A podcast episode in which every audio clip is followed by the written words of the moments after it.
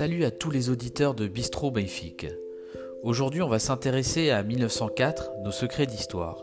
Notre premier épisode, consacré à la vie et au passé de notre glorieux club, s'attachera aujourd'hui à comprendre et découvrir la vie de ce grand entraîneur qui nous a fait gagner ces deux belles Coupes d'Europe, Berle Gutmann.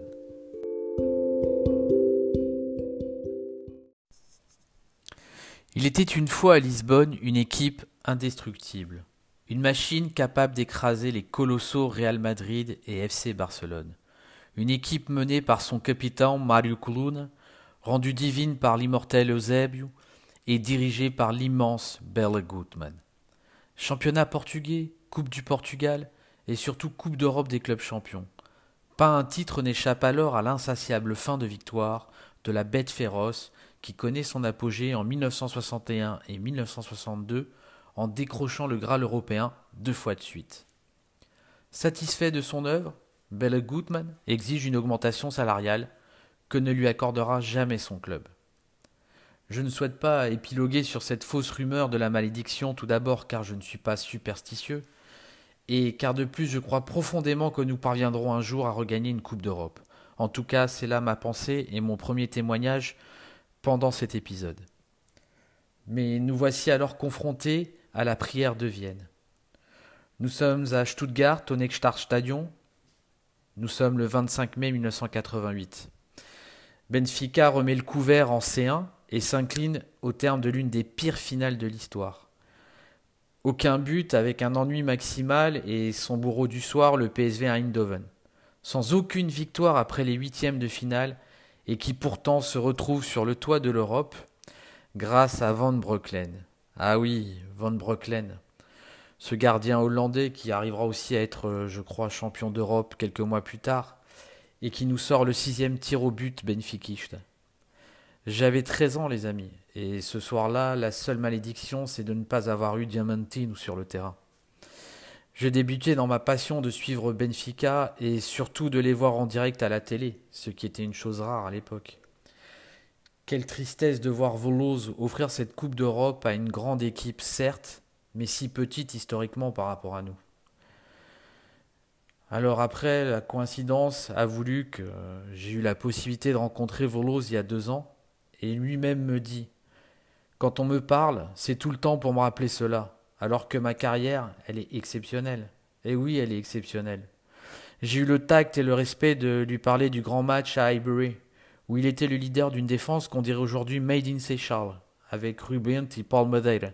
Je crois qu'ils avaient à peine 19-20 ans, et c'étaient les deux gamins qui ont joué en défense centrale. Ils étaient accompagnés, si je me rappelle, de Koulkov en défenseur droit. Enfin bon, nous aurons très certainement l'occasion dans un prochain épisode d'aborder ce beau périple. Donc j'en reviens à Stuttgart et cette défaite. Et bien entendu la presse qui déterre euh, la fameuse déclaration de Gutmann. Fausse, vraie, qui peut en témoigner aujourd'hui? Après, euh, le dépit, c'est la peur qui s'abat sur Benfica. Et si Gutmann avait dit vrai? Et si Berle avait vraiment maudit le club? L'idée fait rapidement son chemin dans la presse en particulier. Et oui, cette presse qui, de toute façon, ne changera jamais et qui cherchera toujours la petite bête quand il s'agit de notre club. Et plus vite que vous ne pouvez l'imaginer, puisque deux ans après, et grâce à la main de Vata, et oui, hein, il a bien marqué son but de la main. Bon, ça c'est une autre histoire. Hein. On pourra aussi euh, évoquer ce magnifique match euh, Benfica-OM, et même OM-Benfica du match aller. J'ai énormément de souvenirs. Benfica retente sa chance en finale de celle qu'on appelle encore la Coupe des Champions. À la superstition s'ajoute le hasard puisque la rencontre est programmée dans un endroit bien particulier, le Prater Stadium de Vienne. Et presque plus que l'identité de l'adversaire des Lisboètes, le champion d'Europe milanais, la grande équipe des trois Hollandais magnifiques, c'est le lieu de cette finale qui intimide tout un peuple. Vienne c'est ici que gît un certain Berle Gutmann, disparu neuf ans plus tôt. Avant que les Rouges ne défient les Rossoneri, Eusebio, qui malheureusement n'était plus de la partie, se rend au cimetière de la capitale autrichienne. L'ancien attaquant se dirige sur la tombe de Berle Gutmann. Le ballon d'or 1965 en larmes parle à voix basse. Il demande aux disparus de conjurer le sort. Et oui, nous voici victimes et otages de cette malédiction. Et il n'en sera rien. Un but de Frank Rijkaard, et oui, c'était forcément l'un des trois Hollandais qui allait marquer ce but. Et bizarrement, c'est peut-être celui qu'on attendait le moins, puisque les deux autres s'appelaient Van Basten et Gullit. Et donc on se retrouve à 20 minutes de la fin avec un but encaissé et Benfica qui pleure encore et encore. Et moi Belle Gutmann, le joueur, l'entraîneur, mais aussi le globe-trotter. Alors concrètement, qui était ce sorcier hongrois Tout d'abord joueur des années 20 et 30, qu'on appellera la période de l'entre-deux-guerres, puis entraîneur jusqu'en 1973. Eh bien, Bela Gutmann, c'était avant tout un globe-trotter. S'il ne foule les pelouses hongroises que durant deux ans, avant de s'envoler vers les États-Unis, pour lesquels il a un coup de foudre, Bela Gutmann aura bossé en tout et pour tout dans douze pays différents dont Chypre, l'Uruguay, le Brésil, la Suisse aussi, l'Autriche et donc le Portugal, où il atterrit en 1958 pour entraîner l'EFC Porto. Alors, quasiment inconnu au bataillon, le technicien remporte le championnat portugais au terme de sa seule saison complète chez les Dragons. Bon, à l'époque, je ne pense pas qu'on les appelait déjà les Dragons. Puis vient ensuite cette belle trahison. Ah oui, dans ce sens, je ne pourrais critiquer cette trahison, mais avant tout me féliciter du professionnalisme euh, de nos dirigeants qui auront su être des visionnaires. Facile de se mettre à leur place et de penser à ce qu'ils auraient dit. Cet entraîneur-là, il nous le faut. Et oui, le Hongrois quitte Ciudad Invicte pour rejoindre la capitale et Benfica, déjà grand, mais pas encore légendaire. Alors, tout comme à Porto, il empoche le championnat du premier coup. Mais il met surtout en place un fond de jeu propre aux caractéristiques de ses joueurs. Gutmann a la confiance totale des dirigeants et décide de créer le club en un vaste laboratoire. On pourrait dire que c'était déjà euh, l'instigateur du Benfica Lab qu'on peut connaître aujourd'hui et de toute la technologie qu'il y a autour. Bien entendu, dans les années 50-60, les moyens n'étaient pas les mêmes, mais en tout cas, on se dirigeait déjà vers un professionnalisme et une volonté de faire les choses de façon très méthodique, et ça, on se doit de le souligner. Il repère alors des joueurs, les tests, fait signer des jeunes talents qu'il greffe au reste du groupe avec parcimonie, afin de garder la main mise sur son vestiaire. Parmi eux, José Augusto, Antonio Simões et bien sûr le plus connu de tous, Eusebio. Alors je me permettrai de faire quand même un petit aparté. Euh, j'en profite pour me rappeler d'une situation anecdotique dont a été victime un, un ancien joueur de Benfica des années 50, début 60. Alors, pour certains d'entre vous, ou la plupart, euh, vous ne connaîtrez pas son nom, enfin en tout cas son nom ne vous dira rien. Il s'agit de José Gouveia Martins, dit Zezinho. J'avais à peine 19 ans lorsque je fais connaissance avec cette ancienne gloire du Gloriose à Paris. Cet homme, issu d'une famille modeste du Montijo, est rappelé par tous comme o Zezinho de Chamartine. Et oui, il a réduit à néant pendant un match le grand Copa, oui, Raymond Copa. La prestation de Zezing pendant ce match avait fait la une de tous les journaux ibériques de l'époque. J'en reviens à notre histoire, hein, qui démontre toute la rigueur et l'exigence de Berle Gutmann. Un jour où Zezing se rendit à l'entraînement en prenant le tram ou électrique à Lisbonne avec certains de ses coéquipiers, il croise leur entraîneur dans le même tram. Malheureusement, Zézine ne le reconnaît pas et donc omet de lui dire bonjour. À partir de ce jour, il ne jouera presque plus et sera par la suite remercié. Il n'aura pas la chance d'être champion d'Europe. On parlait de Zebio précédemment avant cette petite anecdote, et la légende raconte qu'il doit la venue de la panthère noire à Benfica à José Carlos Bauer, l'un de ses successeurs à São Paulo, qui effectuait alors une tournée au Portugal. Ce jour de 1959, les hommes se retrouvent par hasard chez le coiffeur et Bauer en profite pour toucher à son ami Bella Gutmann deux mots sur un prodige qu'il venait de repérer après une tournée au Mozambique. À cette légende s'entremêle forcément la vision cinématographique et reconnue du kidnapping à notre grand rival de l'époque. Si Bell Goodman a donné le coup d'envoi de la brillante carrière du King, il n'a pas attendu son poulain pour s'affirmer comme l'un des meilleurs techniciens de l'histoire. Lorsque Benfica décroche son premier sacre européen, Eusebio est certes déjà au club, mais il ne participe aucunement à l'épopée en raison de problèmes administratifs. Le Sporting essayait encore de le reprendre au SLB à l'époque. Eh oui, il y a certains clubs qui étaient déjà très mauvais joueurs et qui avaient du mal, quelque part, à accepter la défaite. Apparemment, ça continue toujours maintenant. Les principes du sorcier, eux, sont déjà en place. Chaque équipe doit avoir un style de jeu qui lui est propre et mis en place par rapport aux qualités de ses joueurs. Toutes les équipes ne peuvent pas jouer avec le même système. Et le talent ne suffit pas. Les joueurs doivent avoir la rage de vaincre à chaque fois qu'ils entrent sur le terrain. Gutmann avait un goût prononcé pour le football spectaculaire. Je m'en fous de prendre trois ou quatre buts, du moment qu'on en met cinq ou six, disait-il. Tactiquement, le stratège voulait que son, équipe évite de faire des passes longues, sauf en défense, afin d'accélérer la verticalisation d'un jeu qui a ses automatismes. Le 1-2 suivi d'une frappe était l'une des armes les plus redoutables de mon Benfica. Quand on a le ballon, il faut se démarquer, faire des appels dans les intervalles, et quand on ne l'a pas, on marque l'attaque adverse. Au mois de mai 1962, alors que Gutmann en était le manager, le Benfica avait battu à plate couture le puissant Real Madrid sur un score de 5 à 3 au stade olympique d'Amsterdam, rapportant au club une seconde victoire d'affilée en Coupe d'Europe. Mais le succès stupéfiant du Benfica avait été de courte durée. Et après deux victoires consécutives en Coupe d'Europe aux côtés du Benfica en 61 et en 62, voilà que Gutmann quitte le club lorsque le conseil d'administration rejette sa demande d'une hausse de salaire.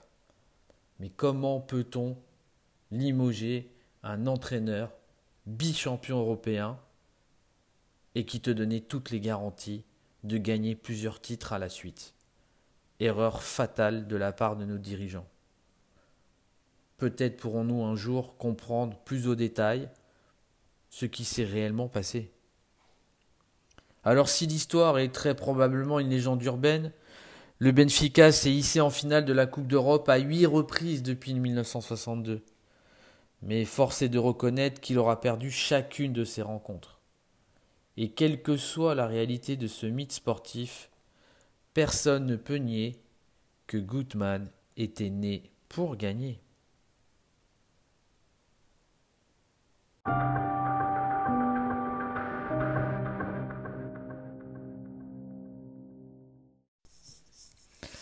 La seconde partie de notre épisode cherche à comprendre et expliquer comment Gutmann, joueur de confession judaïque et vedette de l'ACO à Vienne, s'est fait homme du football dans les années 20 et 30, puis a réussi par la suite à obtenir ces résultats qui ont fait de Benfica un bichampion européen.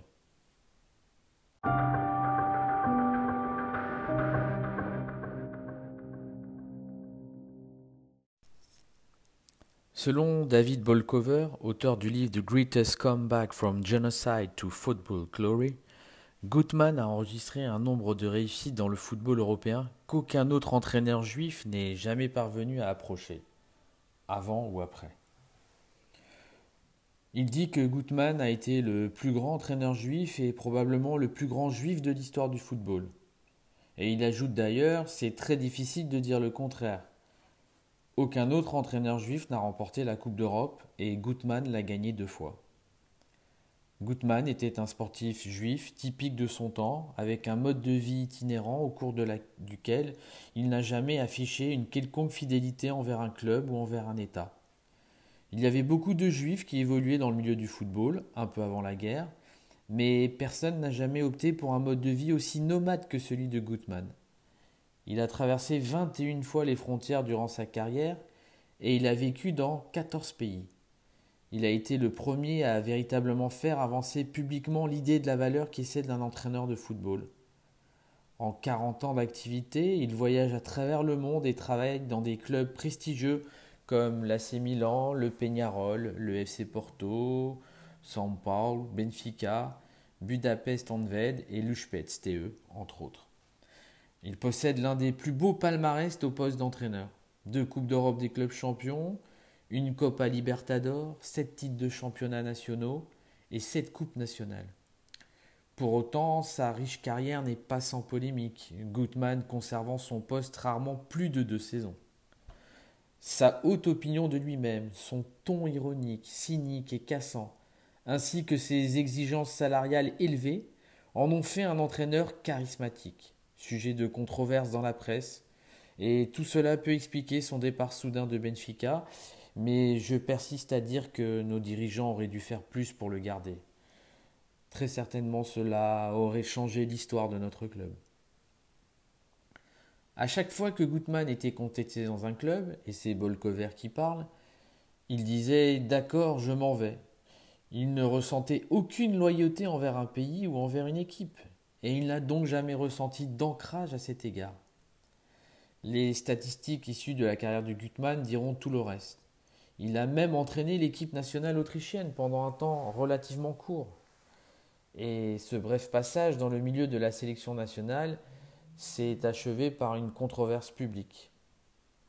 Gutmann, qui avait pris ses fonctions en 1964, et c'était là son premier emploi en Autriche depuis qu'il avait fui les nazis en 1938, eh bien, sous sa coupe, l'équipe nationale autrichienne enregistre deux victoires à domicile contre des sélections euh, que l'on peut considérer historiques, la Hongrie et l'Union soviétique.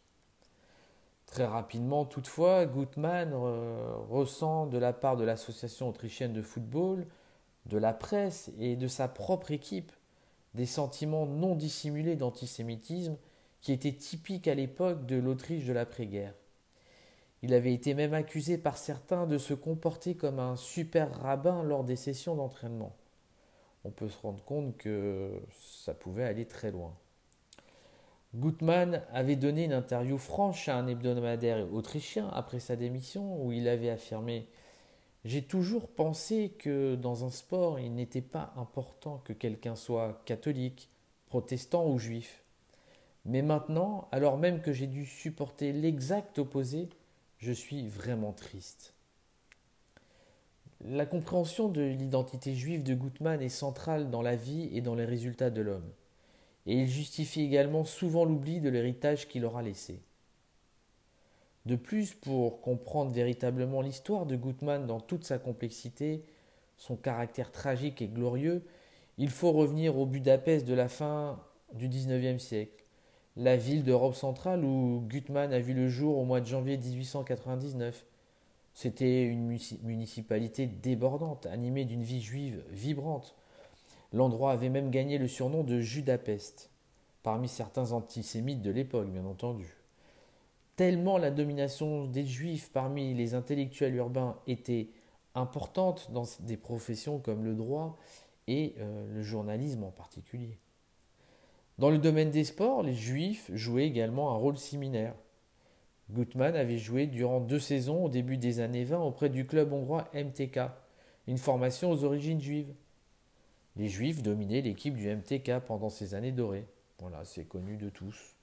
Puis en 1922, à l'âge de 23 ans, Gutmann part au club de football de Laco à au sein de la capitale autrichienne, à seulement 250 km de Budapest. Portant les couleurs bleues et blanches du mouvement national juif, une grande étoile de David sur leur maillot. L'équipe tenait davantage d'un groupement sportif juif que d'une simple formation de football. Il y avait plus d'un mouvement sioniste à Vienne, une ville hautement vibrante au niveau politique, ce qui n'était pas le cas à Budapest à l'époque.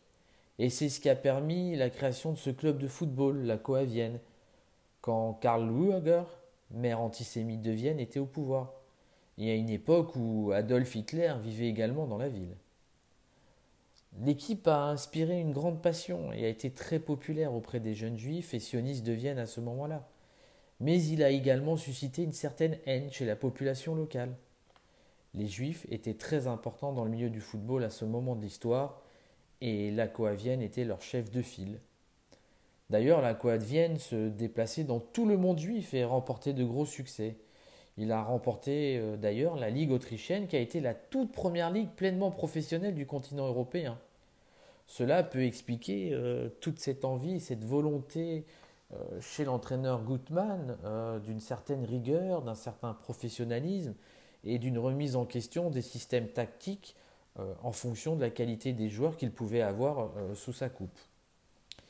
L'équipe a explosé les records en termes de fréquentation du public également lors des voyages sportifs qu'elle a effectué aux États-Unis. Et tout le monde se souvient de son arrivée à Varsovie en 1924, avec par exemple 10 000 personnes venues l'accueillir à la gare. Il y avait cette hystérie autour de l'ACOA de Vienne, et bien sûr, Gutmann était l'un des joueurs vedettes de l'équipe. On peut considérer que cette influence juive dans le football européen a principalement disparu à cause de l'Holocauste. Bolkover euh, cite encore une fois dans son livre l'exemple du docteur Loner Beda, fondateur juif de la Coavienne, qui a été l'un de ces si nombreux juifs hongrois passionnés de football à l'époque, avant qu'il ne soit assassiné à Auschwitz. Les juifs qui auraient pu parler de cette grande époque du football ont été assassinés, et ceux qui ont survécu se sont dispersés dans le monde entier et ont simplement voulu pouvoir continuer leur vie. Gutmann, lui, a été l'un de ces survivants. Mais la manière dont il est parvenu à échapper à l'horreur est restée jusqu'à une date récente empreinte de rumeurs, de demi-vérités, voire de mensonges. La vérité est que Gutmann est resté dans le quartier Uspetz de Budapest, tandis que ses légionnaires étaient rassemblés et massacrés. Il a survécu à l'Holocauste en se cachant dans le grenier du frère de sa petite amie qui était coiffeuse.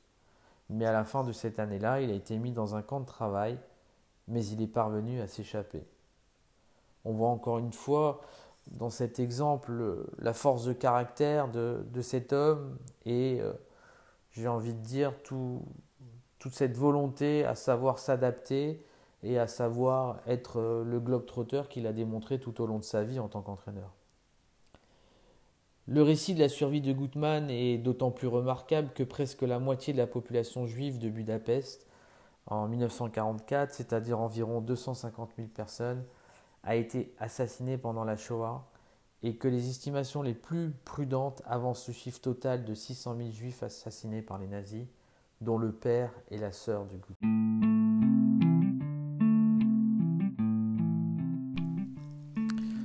Voilà, ce premier épisode 1904, Nos secrets d'histoire est terminé. J'espère que vous aurez apprécié ces deux parties distinctes, l'une plus axée sur l'entraîneur Gutmann et son passage à Benfica, l'autre plus intime et révélatrice de sa jeunesse glorieuse de vedette d'un club emblématique et historique de Vienne.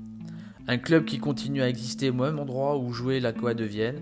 Alors si vous allez à Vienne, n'oubliez pas d'aller visiter Bella Gutmann car cela pourra nous porter chance.